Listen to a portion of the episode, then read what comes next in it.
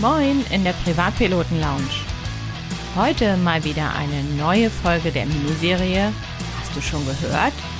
Von und mit Fritz und Johann.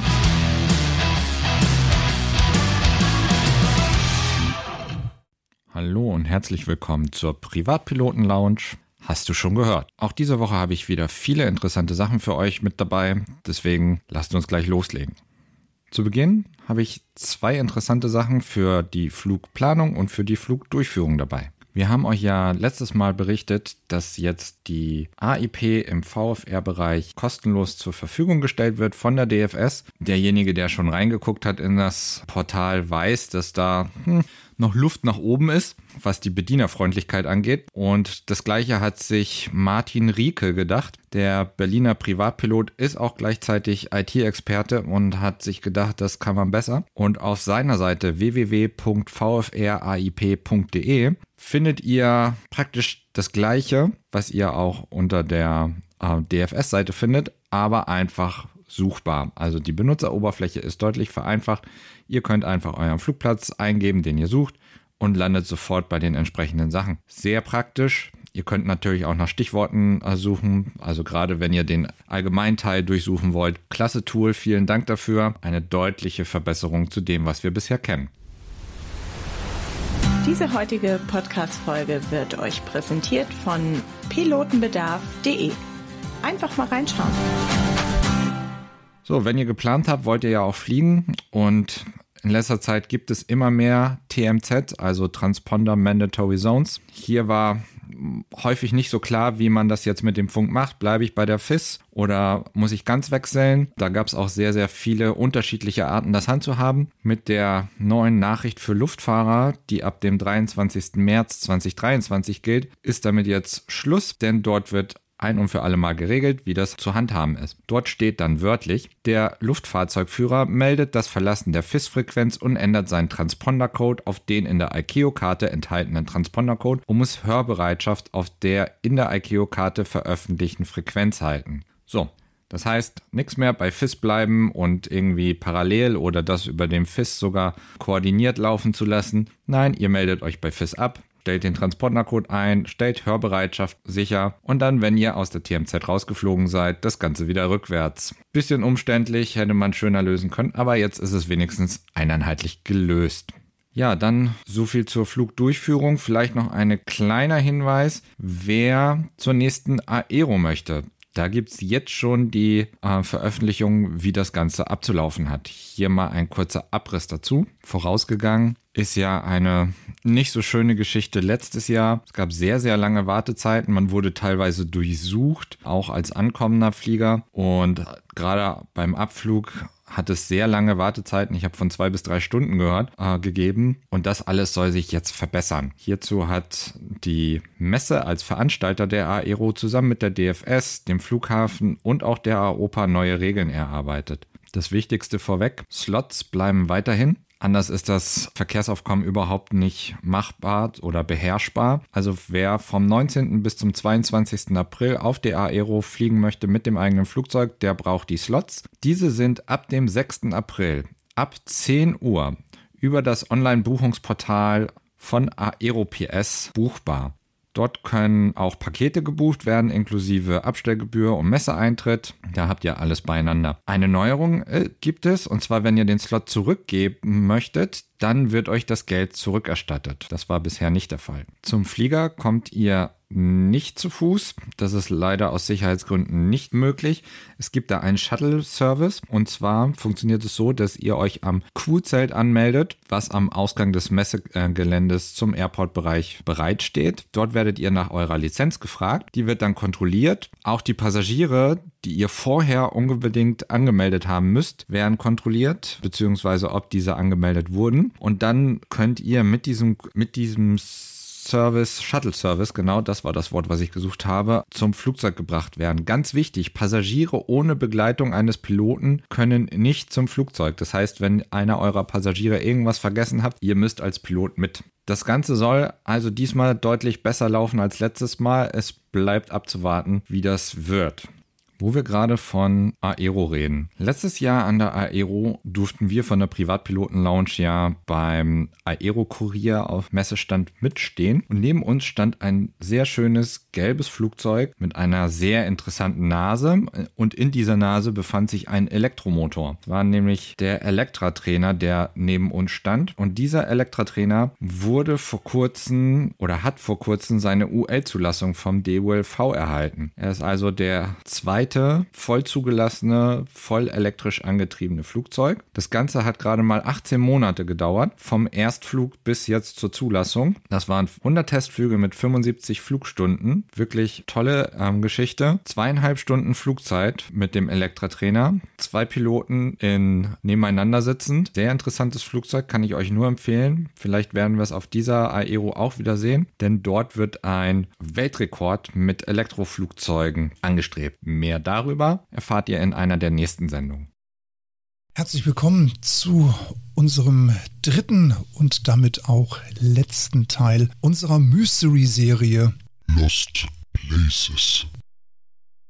In unserem letzten Teil möchte ich euch jetzt gerne noch die drei letzten verbliebenen Flugplätze, die ich gefunden habe, rund um Berlin vorstellen. Und los geht es mit Werder. Nord 52 Grad, 24 Minuten, 15 Sekunden und Ost 12 Grad, 55 Minuten.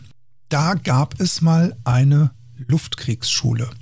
Das Flugfeld liegt nordwestlich oder lag nordwestlich der Inselstadt Werder an der Havel und wurde ab 1936 dann vom Regime als Militärflugplatz und mit einer Luftkriegsschule, genauer gesagt mit der LKS 3, angelegt. Das Besondere auch an diesem Platz, es war fast eine runde Grasfläche, die als Piste diente und einen direkten Zugang zum Zernsee hatte.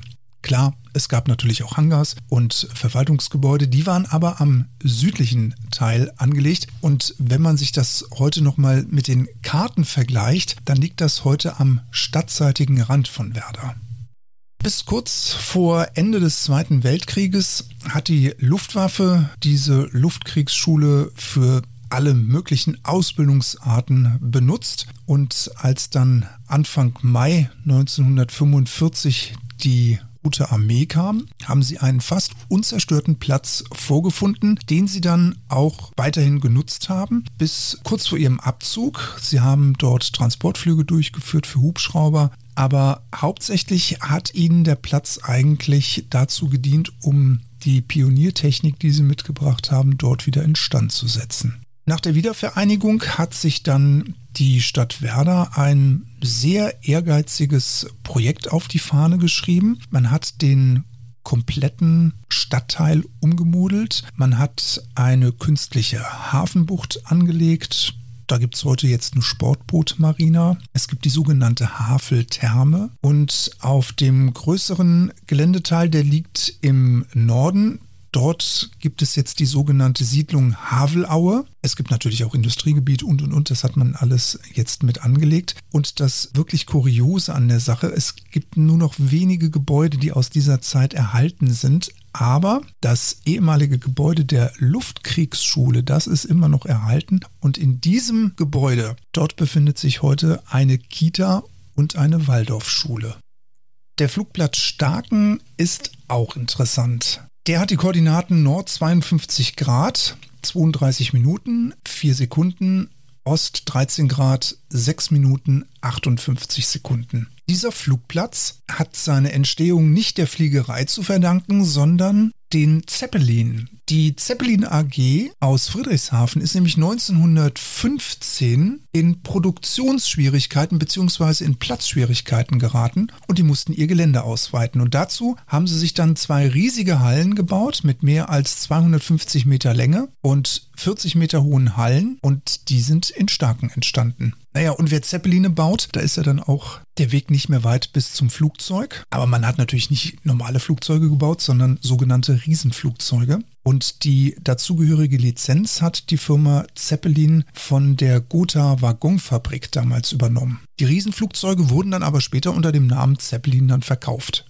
Nachdem der Erste Weltkrieg dann vorbei war, musste dann auf Anweisung der Siegermächte einer dieser riesengroßen Hallen abgerissen werden und man hat die andere Halle einfach dazu genommen, sie als Filmstudio zu vermieten. Und somit hatte man ein geregeltes Einkommen oder ein sicheres Einkommen für den Fortbestand des Platzes. Ja, und dann kam der Tonfilm und dann stellte man fest, dass man mit einem Filmstudio, das an einem Flugplatz gelegen ist, irgendwie Probleme bekommt. Weil Flugzeuge machen Krach. Also was hat man gemacht? Die Piloten mussten 500 Meter Abstand zur Halle halten, wenn gerade Filmaufnahmen liefen. Und um das Ganze auch noch visuell zu verdeutlichen, hat man ein Neonfeuer am Giebel entzündet und es wurde sogar noch eine rot-weiße Flagge geschwenkt. Unter anderem hat der Platz aber auch Bedeutung gefunden für die Deutsche Lufthansa. Die hat nämlich ihren Werftstandort in Starken eröffnet. Dem Linienverkehr konnte man natürlich keine Konkurrenz bieten zu dem nahegelegenen Platz in Tempelhof. Das war einfach nicht möglich. Aber der Platz hat eine sehr große Rolle im Bereich der Entwicklung des Instrumentenfluges und auch der dortigen Schulung erhalten. 1936 ist der Platz dann komplett unter militärische Verwaltung gestellt worden, aber der Werft, aber auch der sonstige Betrieb der ging mehr oder weniger in Anführungszeichen normal weiter. 1938 ist dann eine viermotorige Focke Wulf, eine FW 200, Condor von der Lufthansa zu einem Non-Stop-Flug nach New York aufgebrochen und sie ist 24 Stunden später auch dort gelandet. Später dann im Zweiten Weltkrieg wurde dann der Platz schwer bombardiert. Die Sowjets haben ihn eingenommen, er wurde dann aber nach kurzer Zeit dann aufgegeben. Kann man eigentlich heute noch was von Starken sehen? Also am Boden kann man nicht mehr sehr viel sehen, aber wenn man sich Luftbildaufnahmen ansieht, dann kann man in der Nordostecke die sogenannte Kompass-Kompensierscheibe noch sehen. Die diente dazu, dass man die Kompasse, die Magnetkompasse im Flugzeug korrekt einstellen konnte. Also eine Vertiefung im Boden, da liegen heute Holzbretter drauf, verfaulen, total morsch. Aber es gibt sogar noch im Gewerbepark das Gebäude der damaligen Flugleitung, das 1920-21 saniert wurde und zum Bürogebäude umgebaut wurde. Das kann man auch noch erkennen. Und aus der Luft kann man, je nachdem, aus welcher Blickrichtung man jetzt guckt, und der Lichteinfall, habe ich mir sagen lassen, soll auch wichtig sein, kann man sogar noch die gekreuzten Startbahnen sehen. Da sind aber heute leider Solaranlagen draufgeknallt worden. Und den letzten Platz, den ich euch vorstellen möchte, das ist der Flugplatz Oranienburg, Nord 52 Grad, 44 Minuten 12 Sekunden, Ost 13 Grad, 13 Minuten und 10 Sekunden.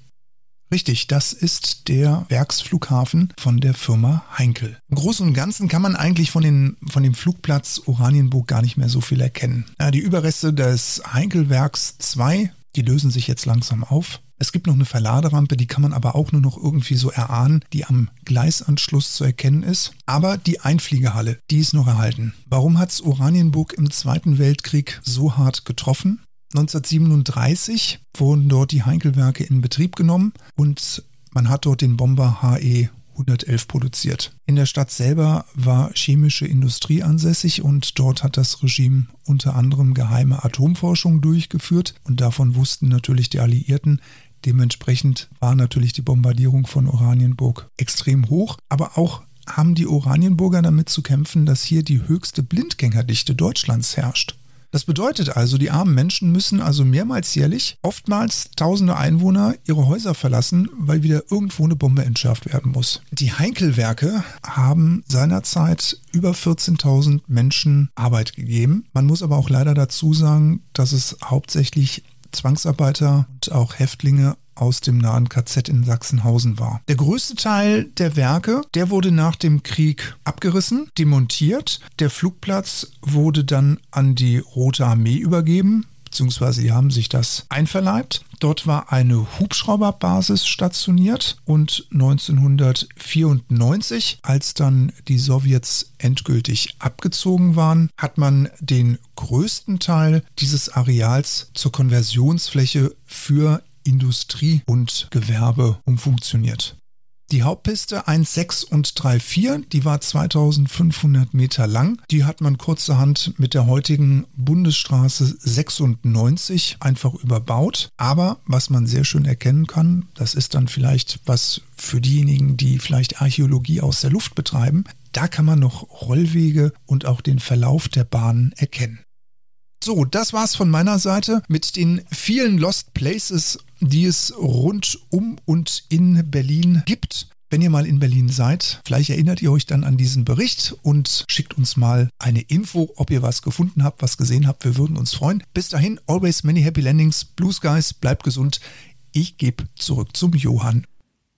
Von den Elektroflugzeugen zu den Flugzeugen, die ein bisschen mehr Brumm Brumm machen. Und zwar wird die Sammlung von Hangar 10 verkauft. Wer es nicht kennt, Hangar 10 war auf der Ostseeinsel Usedom ein Mecker der deutschen Warbird-Szene. Der frühere Besitzer Volker Schülke stürzte leider vor einigen Jahren ab und jetzt wird das Inventar vom Hangar 10 verkauft. Der Besuch im Hangar 10 ist wirklich sehr schön gewesen. Auch wir haben es letztes Jahr geschafft, auf unserer Hörerreise dort mal einen Besuch zu machen machen. Und es ist schon faszinierend, was da für Flugzeuge stehen. Von der Bf 109, eine Focke Wolf 190, für mich das schönste Flugzeug, die Bf 108. Eine Mustang steht da. Es finden, ihr findet andere Modelle wie den berühmten DR1 äh, Dreidecker. Wirklich schöne Flugzeuge, die jetzt alle zum Verkauf stehen. Also wer Lust hat, kann ja nochmal gucken, ob das ein oder andere Exponat das richtige für ihn ist. So viel zu den News für diese Woche. Ich hoffe, es hat euch gefallen. Man merkt, langsam werden die Tage länger. Es geht, gibt wieder mehr Nachrichten. Bald können wir auch wieder über die nächsten anstehenden Events berichten. Und ich freue mich, euch bald wieder irgendwo in der Luft auf einem Flugplatz oder spätestens auf der Aero zu treffen. Bis dahin, macht es gut.